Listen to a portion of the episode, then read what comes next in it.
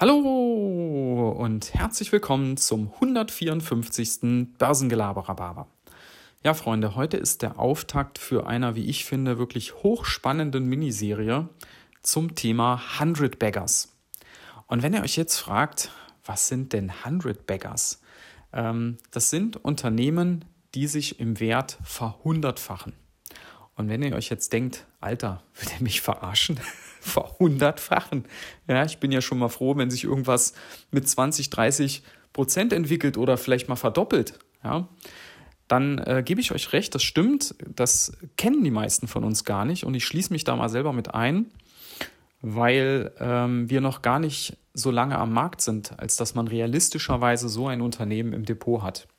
Ihr müsst wissen, ein, ähm, der durchschnittliche Verhundertfacher braucht dafür etwa 25 Jahre. Und so lange ist, glaube ich, keiner von uns schon dabei. Ich selber bin ja seit etwa 15 Jahren dabei, also da hätte ich schon sehr, sehr viel Glück haben müssen. Und selbst 25 Jahre, da braucht man ja wirklich Ausnahmeunternehmen.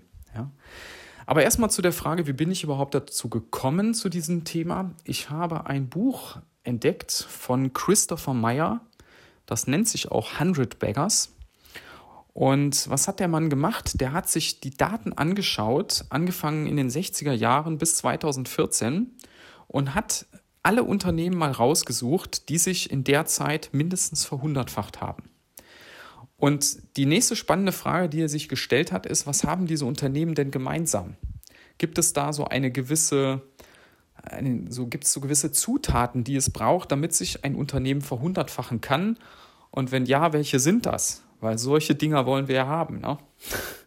Also, ähm, und das ist ein, wirklich ein, ein hochspannender Bereich, vor allen Dingen deshalb, weil es diesen Buy-and-Hold-Ansatz, den wir ja auch im Podcast schon ein paar Mal hatten, mal von hinten heraus denkt.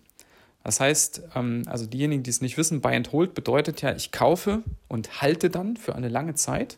Das, was Warren Buffett, Star-Investor, ähm, ja so bekannt und berühmt gemacht hat, weil er das häufig und sehr erfolgreich praktiziert hat.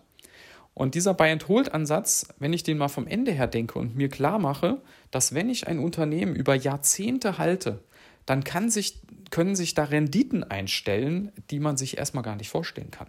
Verhundertfachen.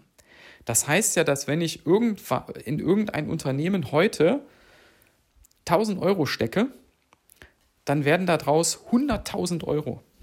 Ja?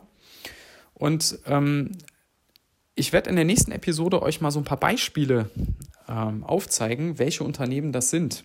Ihr kennt die alle. ja, ist hochspannend. Aber für heute soll es das erstmal gewesen sein. Ich wünsche euch noch einen schönen Resttag und bis dann. Ciao.